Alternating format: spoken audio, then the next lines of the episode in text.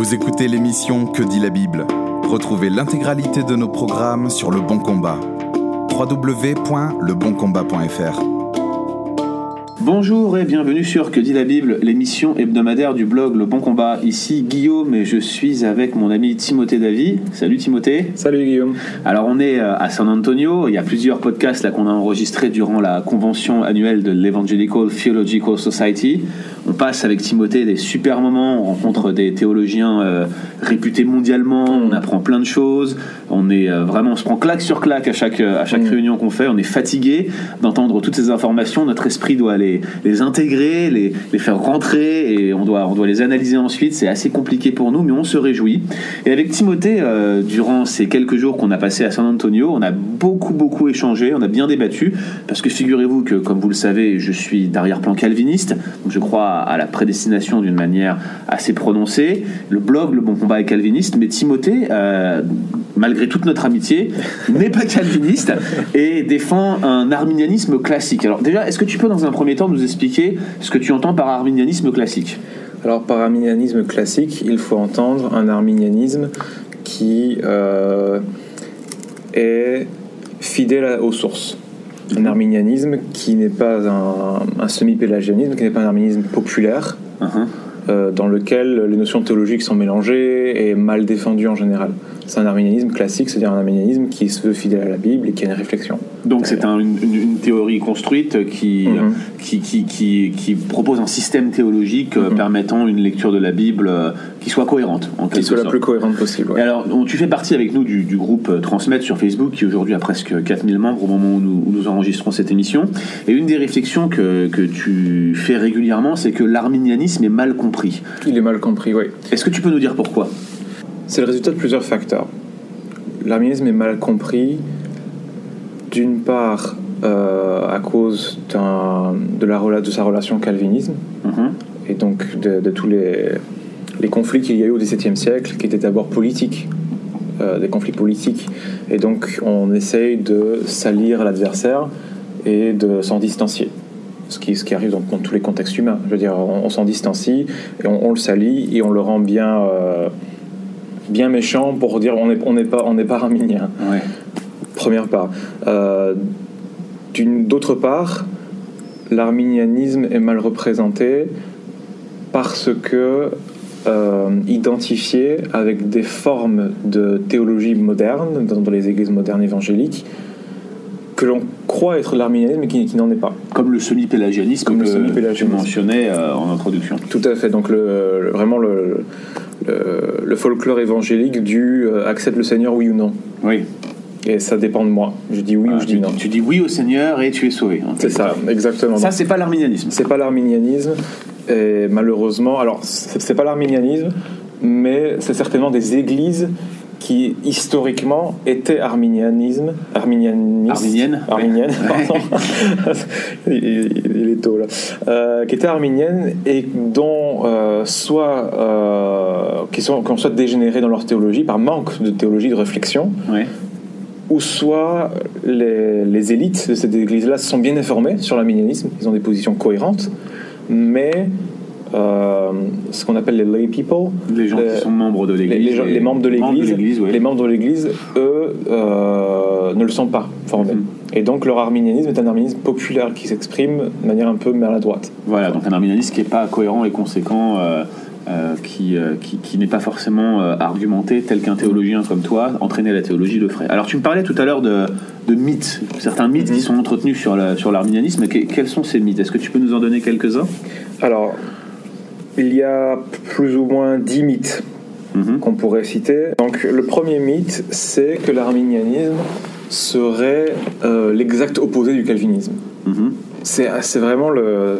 C'est encore une fois historique, donc c'est dû à cette, euh, ce, ce conflit entre les deux qui était d'abord politique euh, aux Pays-Bas. Donc l'arminianisme n'est pas du tout l'opposé du calvinisme. L'opposé du calvinisme, c'est euh, le pélagianisme, Voilà, où tout repose sur la décision humaine. où tout repose sur la li- le libre arbitre humain. Un libre arbitre qui est complètement dénué de toute euh, contrainte extérieure. Dénué de toute notion biblique. Voilà, c'est tandis que les calvinistes ont tendance à croire au libre arbitre euh, euh, compatibiliste, Mhm. qui est en fait euh, un libre arbitre qui est compatible avec la notion de souveraineté de Dieu qui dirige Avec le chose. déterminisme. Voilà, le déterminisme, c'est cette souveraineté qui dirige toute chose d'après le conseil de sa volonté. Donc Voilà. le arminianisme ne s'oppose pas à, ce- à cette conception souveraine. Non, Donc calvinisme, selon toi? Ah non, absolument pas. Donc, si, la- si le calvinisme était euh, la couleur rouge dans le spectre des couleurs, l'arminianisme serait l'orange D'accord, et non pas le bleu. et non pas le bleu. Le bleu, ce serait le pélagianisme. Et le vert euh, serait le semi-pélagianisme euh, catholique, par exemple. D'accord. Donc, en fait, la- l'arminianisme est très proche du calvinisme sur les, sur les points de la souveraineté de Dieu. Et on, on y viendra pour comment l'arminianisme euh, défend une souveraineté de Dieu qui soit vraiment très forte comme le calvinisme, tout en n'étant pas exactement calvinisme, parce que sinon, Mhm. ça serait. Il n'y aurait pas le débat qu'on est en train d'avoir. Alors, les autres mythes. Donc, le deuxième mythe, c'est qu'un hybride entre le calvinisme et l'arminianisme serait possible. Mhm. Donc c'est c'est absolument faux. C'est-à-dire que autant le, le calvinisme et l'arminianisme ont des, des, des, des- un- des fondations communes Ouais. assez fortes, un hybride n'est pas possible. Contra- contrairement à ce qu'on pense, on parle de calminianisme parfois. C'est un, terme qui existe, hein, je ne l'invente pas. Euh, c'est pas possible ça. C'est- C'est-à-dire d'un point de vue, euh, d'un point de vue tout à fait logique dans, dans l'argumentation, il n'y a pas de, euh, de milieu entre les deux. Donc en fait, ce que tu nous dis, c'est qu'on a deux positions qui sont euh, bien délimitées, mais aussi mutuellement exclusives. Exactement, elles sont irréductibles dans les points de divergence. D'accord. Dans les points de convergence, qui sont très nombreux. Par exemple, donne-nous quelques points de convergence entre calvinisme et arminianisme. La substitution pénale, c'est Ouais. un, un point de convergence. Euh, puis, dans, dans ce qui est, dans- on va dire, dans ce qui est l'orthodoxie chrétienne, Ouais. euh, la, la- la chrétienté classique, Le péché Euh, originel. euh, les cinq solas par exemple. les cinq Voilà. solas de la réforme. Pre- Prenons, prenons l'exemple vraiment simple, les cinq solas de la Réforme, sola scriptura, sola gratia, sola fide, solus Christus, soli Deo gloria, euh, sont affirmés par, par, le, calvi- euh, par le calvinisme et l'arminianisme. Donc la, la divergence est plutôt de, de nature sotériologique, c'est-à-dire sur la doctrine du salut. Et comment le sola gratia et sola fide euh, s'opèrent. en Absolument. fait. Mais, mais ils sont crus. Donc, pour un troisième mythe, alors c'est un mythe qui n'est pas forcément. il, est, il est présent en France aussi. C'est que l'arminianisme ne serait pas une option évangélique. Une option orthodoxe en tout cas. Oui. Alors, ça encore une fois, c'est euh, historique. Oui. Comme souvent avec l'arminianisme, c'est- une crainte qui est d'abord historique parce que l'arminianisme, au XVIIe siècle, était très orthodoxe, comme celui qui, euh, qui existe aujourd'hui. Mais un arminianisme de la tête, on appelait, les chercheurs parlent d'arminianisme de la tête et d'arminianisme arminianisme du cœur. Mhm. Arminianisme de la tête euh, est apparu avec Philippe Limbroch, Limbroch, si on le prononce en français. Ouais. Et euh, c'est plus ou moins lui qui a libéralisé l'arminianisme euh, presque un siècle après Arminius et qui a mené, euh, qui a créé une voie d'arminianisme libéralisant. Oui. Mais il a redéfini euh, pas mal de doctrines arminiennes. Donc, il est- c'est plus vraiment ce que tu appellerais arminianisme classique. Exactement, donc il est contesté, c'est-à-dire que c'est pas un arminien. Euh, D'ailleurs, on voit bien que Wesley, qui est arminien, John Wesley, le fameux prédicateur, au a vécu, était contemporain de Philippe Limproch et était un arminien classique. C'est-à-dire qu'il il- il est resté arminien orthodoxe. Donc l'idée selon laquelle l'arminianisme conduirait au libéralisme euh, se trouve réfutée par la présence même de, de- de Wesley euh, à la même époque, qui restait fidèle, arminien classique, et qui a donné euh, une, une descendance arminienne fr- très fructueuse, puisque le méthodisme évangélique existe encore aujourd'hui, même si certaines branches sont- se sont libéralisées, et le méthodisme a donné naissance au pentecôtisme, qui est un mouvement très orthodoxe et très biblique, euh, bi- biblio- bibliocentré. Quoi. Donc le quatrième mythe. Le quatrième mythe euh, serait que le cœur de l'arminianisme est le libre arbitre. Ouais. Donc ça, c'est assez commun par contre. Euh, le cœur de l'arminianisme, et on le voit dans, dans les écrits d'Arminius, n'a jamais été le, le libre arbitre. Est-ce que tu dirais qu'un arminien classique a la même définition qu'un calvinisme du libre arbitre, c'est-à-dire un libre arbitre euh, compatible avec euh, la- le déterminisme divin Alors, euh, c'est pas exactement la même chose. L'arminianisme parlerait li- d'arbitre libéré. Ok. c'est-à-dire d'un libre arbitre qui est libéré par la grâce de Dieu. C'est la différence entre le fameux free will et le freed will. C'est ça. Le libre arbitre ou l'arbitre libéré. L'arbitre, libéré. Donc, l'arménisme ne croit pas au libre arbitre euh, de manière un peu humaniste comme ça, mais un, un arbitre libéré par la grâce de Dieu, grâce qui permet euh, de résister ou non au Saint-Esprit. Donc, si, si je comprends bien, ce que, ce que la grâce produit en, en, en l'homme, lorsqu'elle le saisit, elle le libère et le rend capable de choisir librement. C'est ça. Euh, En- Encore que choisir, le terme n'est pas, n'est pas exact. Euh, Arminien n'aurait pas Arminius n'aurait pas utilisé ça. Il aurait parlé de résistance ou de non-résistance au Saint-Esprit. D'accord. Une fois touché par le Saint-Esprit, euh, l'homme soit se laisse aller dans le courant de la grâce Mhm. et se laisse emporter, et là on est vraiment dans, dans- une terminologie très calviniste en fait, Ouais, ouais. Euh, soit, et, et c'est un mystère en fait, résiste au Saint-Esprit. En fait, c'est cette notion de grâce prévenante selon laquelle, lorsque l'incroyant entend la parole, il reçoit cette grâce et se retrouve capable de résister ou de ne pas résister. C'est ça. Se retrouve en fait dans un état similaire à celui d'Adam avant la chute, Exactement. capable de pécher, capable de ne pas pécher. La différence avec le calvinisme sur ce point, c'est que euh, l'être régénéré accepte nécessairement ça. la parole de. Dieu. C'est ce qu'on appelle la grâce irrésistible. Exactement. Le cinquième mythe, Euh, donc le cinquième mythe, euh, c'est que l'arminianisme nierait la souveraineté de Dieu. Donc là, on, on ça c'est commun, hein, c'est la- c'est l'argument commun. Voilà. C'est les, les Arminiens, ils croient pas à la souveraineté de Dieu. Donc, l'arminianisme ne nie pas la souveraineté de Dieu, il l'interprète, avec, et avec son corollaire qui est la providence, euh, différemment du calvinisme. Mhm. Donc, Dieu est en charge de tout sans pour autant contrôler euh, tout. Il y, a, il y a ce il y a ce qu'on appelle la, la per- permissibilité de, de Dieu, donc il permet certaines choses. Voilà.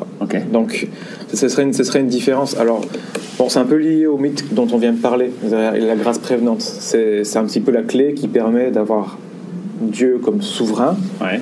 tout en ayant un, un- un homme responsable. Ok. Voilà. C'est un peu la- la- comment les, les arminiens essayent de répondre.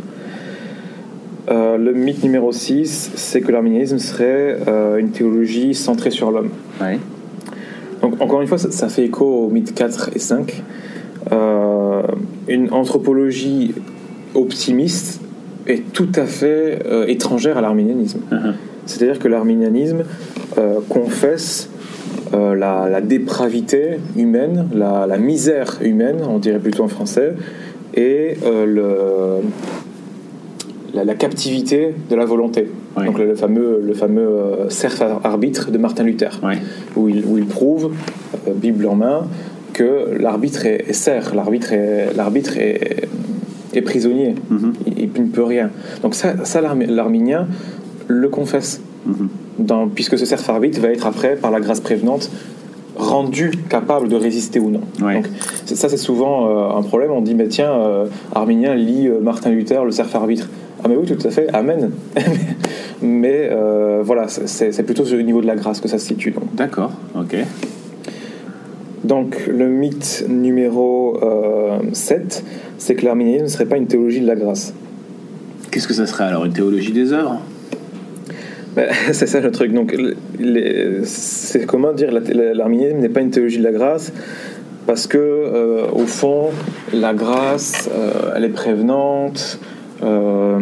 Elle n'est pas aussi totale et, que, que dans le calvinisme. Moins irréversible en quelque sorte, on peut la contrer. On peut, on, on peut y résister d'une Voilà, certaine ouais. manière. Donc, Mhm. ouais, mais l'arminianisme est une théologie de la grâce grâce au concept de grâce prévenante. Donc, Ouais. ce qu'on a parlé de grâce régénérante, de grâce qui remet l'homme dans la situation d'Adam face à l'arbre de la vie et l'arbre de la connaissance du bien et du mal. Est-ce que sur ce point, par exemple, il n'y aurait pas deux conceptions de la grâce différentes, au moins de la grâce initiale, celle qui sauve, et deux conceptions de la régénération différentes entre l'arminianisme et le calvinisme? Différente et euh, similaire, Ouais. euh, puisque la régénération précède, comme dans le calvinisme. Voilà. Donc en fait, c'est une régénération qui est partielle, d'une certaine manière, puisqu'en fait, si la régénération était to- totale, la personne ne pourrait pas résister au Saint-Esprit dans la, dans la pensée calviniste. Donc, mais, mais oui, en fait, la- le calvinisme et l'arminianisme sont, euh, tout en étant différents sur ces points, très, très similaires. en fait. Ouais, absolument. Parce que Arminius était un, un- un élève de Théodore de Bèze qui était lui-même euh, élève de Calvin. Ouais. Donc il est dans l'héritage Réformé, ouais. dans l'héritage réformé, même petit-fils théologique de Calvin. Quoi. Euh, donc, le mythe numéro 8, c'est que l'arminien ne croirait pas en la prédestination. Donc ça, c'est assez- c'est assez commun pour le coup. Donc la prédestination est un concept biblique. D'abord, ça, ça fait du bien de le réaffirmer. C'est juste que l'arminien l'interprète différemment du, cal- du- du calviniste. Le, le décret souverain de Dieu de d'élire des croyants en Jésus-Christ inclut la préscience de Dieu de qui croirait, ah, en Ouais. fait. Dieu voit à l'avance qui va croire. C'est ça. Et ça- dans sa préscience, il peut déterminer qui sont les élus ou non de cette manière-là. C'est ça. Il sait qu'ils sont élus, qui ne résistent pas à la, à la grâce quand ils la reçoivent. Donc la liberté de la créature ayant reçu la grâce prévenante est préservée dans, dans ce système. Exactement. Tout, tout en ayant voilà, une prédestination. Puisqu'il Puis- sait à l'avance qui seront les élus qui, in fine, non seulement ne résisteront pas euh, au Saint-Esprit une fois régénérés, Mhm. partiellement, mais en plus persévéreront. Ouais. en donc ça c'est du coup pré- la prédestination la prédestination reste là elle est juste conditionnelle d'une certaine manière Tu parlais de persévérance. Est-ce que euh, est-ce qu'il y a plusieurs conceptions de la persévérance chez les arminiens Est-ce que certains croient à la persévérance finale alors que d'autres n'y croiraient pas? Est-ce que c'est deux, deux positions euh, différentes? Exactement donc la- l'arminianisme a toujours euh, été ouvert aux deux positions Mhm. donc Arminius lui-même on n'est pas certain de ce qu'il croyait lui-même mais en tout cas il n'a jamais affirmé ni l'un ni l'autre Ouais. c'est-à-dire qu'il il disait que c'était un mystère et qu'il voulait pas se prononcer. C'est ce qu'on ce qu'on peut retirer de ses écrits. C'est un mystère, on ne sait pas. La Bible n'est pas claire. Alors après, euh, les Arméniens euh, plus tard, euh, la plupart se prononceront contre la persévérance. Ouais. Qui semble être une conséquence logique du système néanmoins quand, pour un calviniste comme moi. C'est ça. Non, ça, je je suis d'accord que c'est une conséquence logique. Ouais. Ouais. Ok. Donc le mythe numéro 9, c'est que l'arminianisme nierait la justification par la grâce, euh, par la foi seule. Mhm. Donc, bon, le, le mythe, du coup, av- avec, tout ce qu'on vient de dire, C'est la conséquence des autres. Voilà. Puisqu'on le voit comme un- une sorte de, de justification par les œuvres, il est normal qu'à la fin on, envoie une- on, on renie la justification par la foi, par la grâce. c'est ça. Donc voilà, c'est un mythe qui découle des autres mythes. Et c'est un mythe que je pense, à ce, à ce stade de la podcast, on comprend pourquoi il est faux. Euh, avec la grâce prévenante, tout ce qui a été dit. Donc, euh, l'arminisme est, est profondément réformé. Il défend les cinq solas. euh, il défend l'imputation de la justice par Dieu. Mhm. Donc, l'imputation de la justice qui, est- qui qui qui essentielle, quoi, par la grâce de Dieu, par la foi seule, et, et préserve la distinction entre la justification et la sanctification. Ouais. Donc là, on est vraiment dans des concepts très réformés. Alors que les, les catholiques romains ont tendance à un peu mêler et mélanger la, la notion de justification et de sanctification. Exactement. Donc là, on est vraiment dans, dans- le, le mythe neuf est vraiment euh, n'a pas lieu d'être, quoi. Oui. Parce qu'on est, dans une théologie réformée.